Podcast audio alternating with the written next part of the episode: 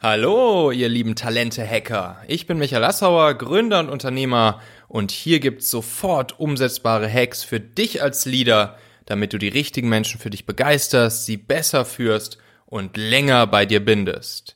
Herzlich willkommen zum Talente-Podcast. Nach dieser Folge willst du die Meetingkultur in deinem Team sofort verbessern und weißt, wie du mit ein paar kleinen und einfachen Kniffen dafür sorgst, dass es zukünftig nur noch nützliche Meetings bei euch gibt.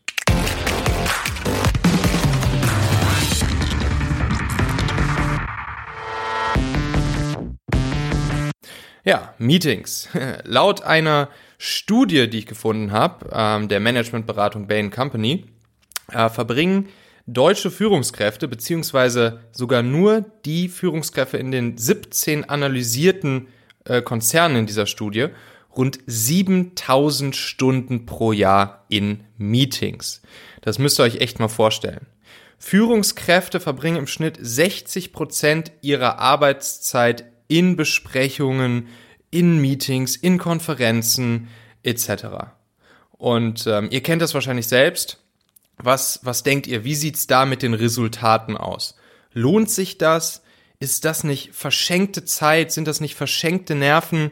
Ähm, ich glaube, du weißt, wovon ich spreche und ich glaube, du kennst auch das Gefühl, dass du ähm, in einem Meeting drin saßt und herauskommst und denkst, wow, krass, das hat mir jetzt äh, gar nichts bis nur sehr wenig gebracht. Ähm, also sowohl damals in meinem Tech-Startup Familionet als auch danach in unserer Agentur Onbird ähm, ja, nicht nur ich selbst war von, von sowas frustriert. Ähm, zu viele Meetings, zu lange Meetings, zu wenig äh, Output am Ende der Meetings, ähm, sondern was ich dann auch besonders schlimm fand, war, dass unsere Mitarbeiter davon frustriert waren. Ähm, wenn Mitarbeiter schon im Meeting sagen, oh ja, was bringt mir das jetzt hier? Ähm, das ganze Meeting ist zu lang, wir haben zu viele Meetings, das sind unnütze Meetings, die wir haben ähm, oder sowas dann in der Retro aufkommt, spätestens dann musst du dich natürlich als, als Unternehmer, als Leader, als Führungskraft fragen, okay, was kann ich tun, damit ähm, sowohl ich als auch meine Mitarbeiter hier nicht unsere Zeit verschwenden und wir die Zeit, die wir in Meetings sitzen, lieber produktiv nutzen können.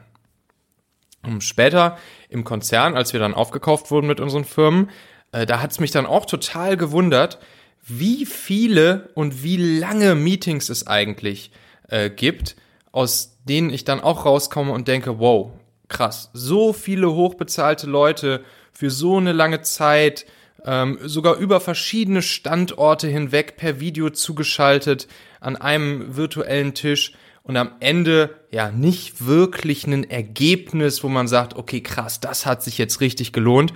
Und ähm, dann gibt's ja auch noch diese Jure Fixes, so dass man sich irgendwie in derselben Runde ähm, mit meiner Meinung nach meistens viel zu vielen Leuten äh, einmal pro Woche zu irgendeinem bestimmten Thema trifft.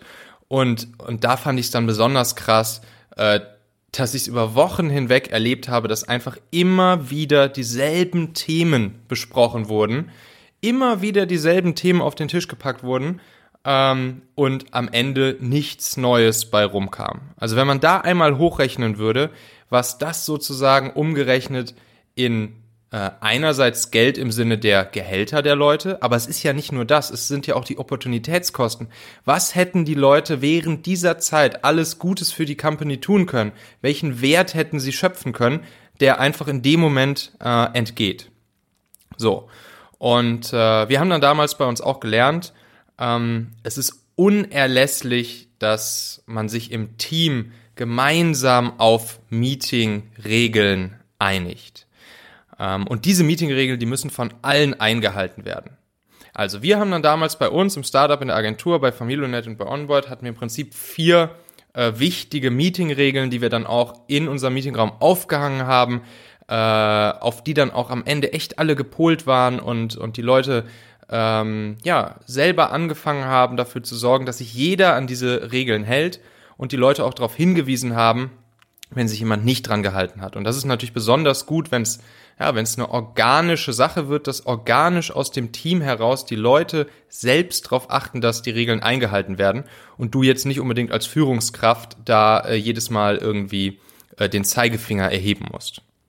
Also, Die erste Regel, die äh, für uns immer super wichtig war, ist, dass es einen klaren Owner für ein Meeting gibt.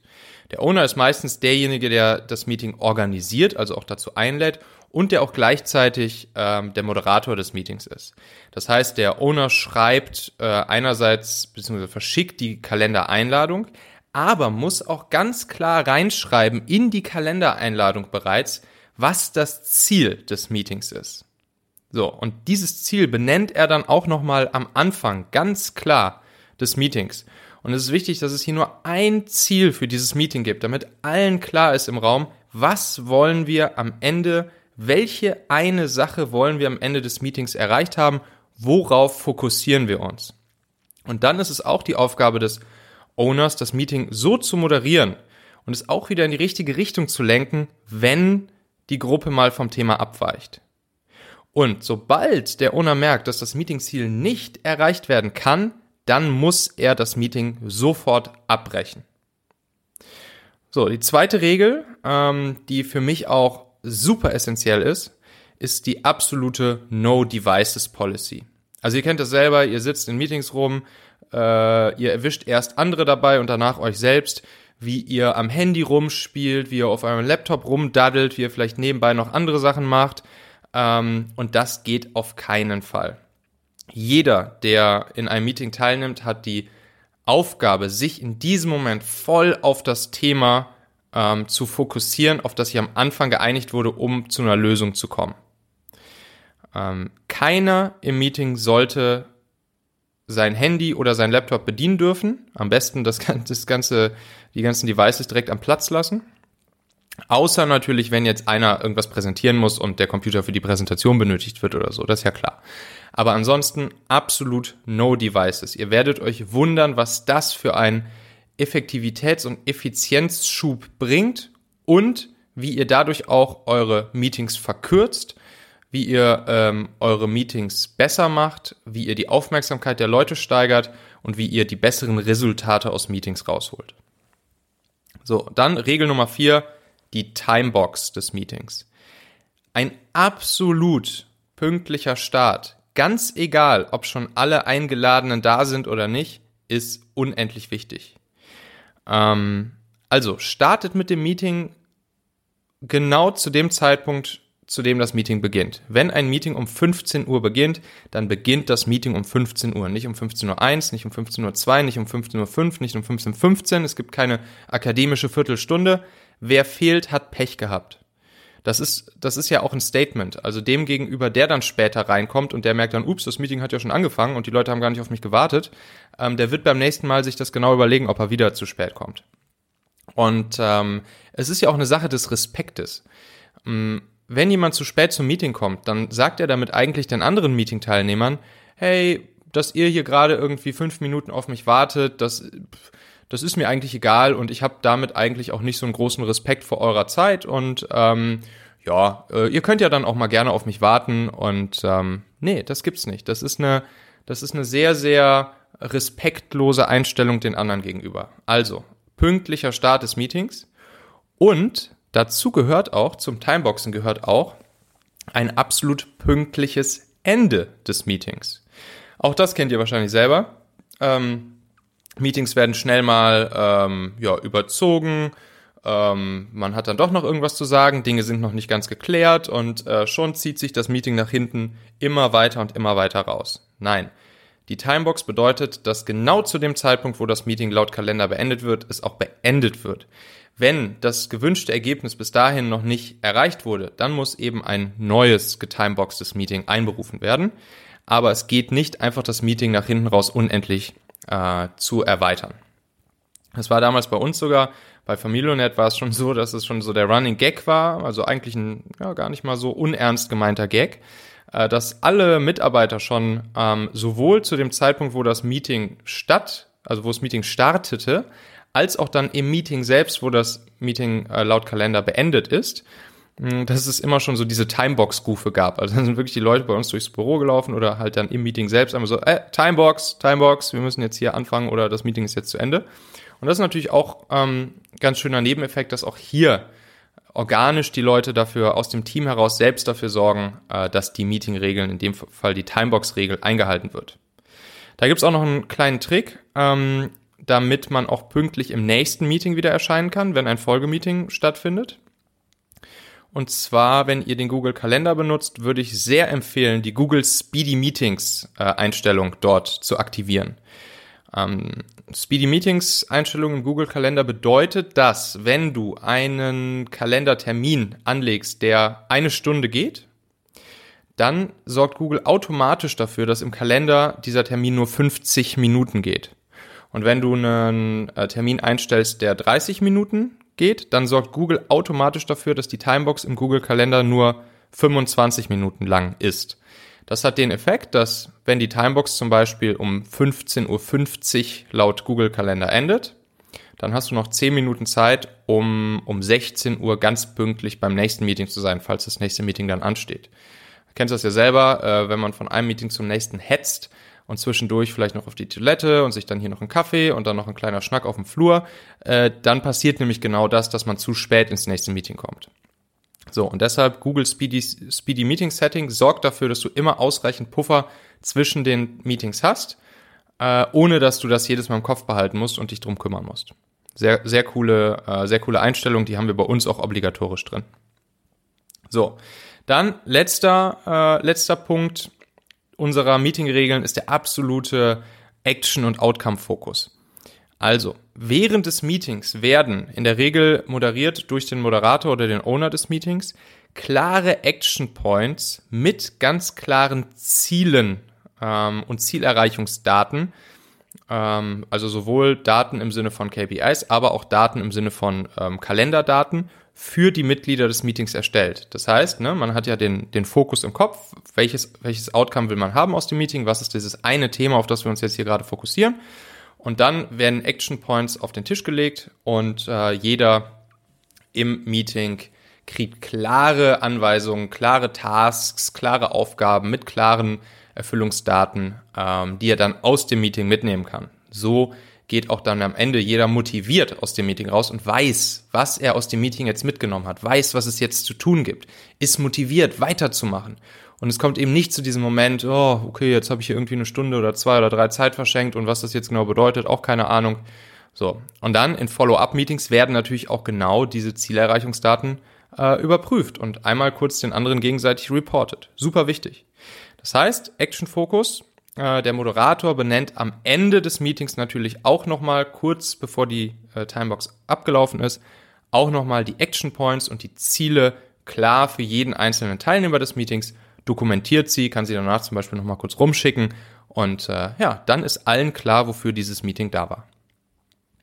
So, und dann noch eine kleine weitere Sache neben diesen vier Meeting-Regeln, die wir damals bei uns äh, in der Firma ähm, hatten und die wir auch sozusagen bis heute noch in den Konzern hineingetragen haben und da eigentlich weiterleben. Ähm, Elon Musk, ähm, der, ja, der Tesla-Begründer, äh, ähm, der euch ja wahrscheinlich allen bekannt ist, Elon Musk hat äh, auch Meetingregeln aufgestellt für seine Mitarbeiter. Und die kommuniziert er auch immer seinen Mitarbeitern. Und die finde ich ganz spannend. Die sind etwas weniger konkret, ähm, aber auch hier ähm, ist es wirklich spannend zu sehen, dass mm, dass wirklich Elon Musk diese Regeln, das sind drei Regeln, ja immer an seine Mitarbeiter kommuniziert und damit auch allen Mitarbeitern klar ist, was er eigentlich erwartet von seinen Mitarbeitern in Bezug auf Meetings. Also er sagt, die Regel Nummer eins ist, vermeidet alle großen Meetings, es sei denn, ihr seid euch sicher, dass sie für alle Teilnehmer von Nutzen sind. Haltet sie in diesem Fall sehr kurz. Also da steckt drin, also Meetings generell erstmal vermeiden, ähm, dann immer darauf achten, dass für jeden, der in dem Meeting drin ist, wirklich Nutzen besteht und Meetings kurz halten. Also es geht natürlich alles in eine, in eine sehr ähnliche Richtung wie das, was ich äh, in meinen vier Meetingregeln gerade genannt habe. Ähm, und ähm, ja, super spannend. Regel Nummer zwei, da sagt er ganz klar, verlasst ein Meeting oder beendet einen Anruf, sobald klar ist, dass sie euch keinen Mehrwert verschaffen. Also auch hier ähm, gegenseitiges Erwartungsmanagement und Transparenz finde ich hier ein sehr, sehr cooles, ähm, sehr coolen Ansatz zu sagen, ey, es ist vollkommen okay, ein Meeting oder einen Anruf zu beenden oder zu verlassen, wenn ihr merkt, dass es euch nichts bringt.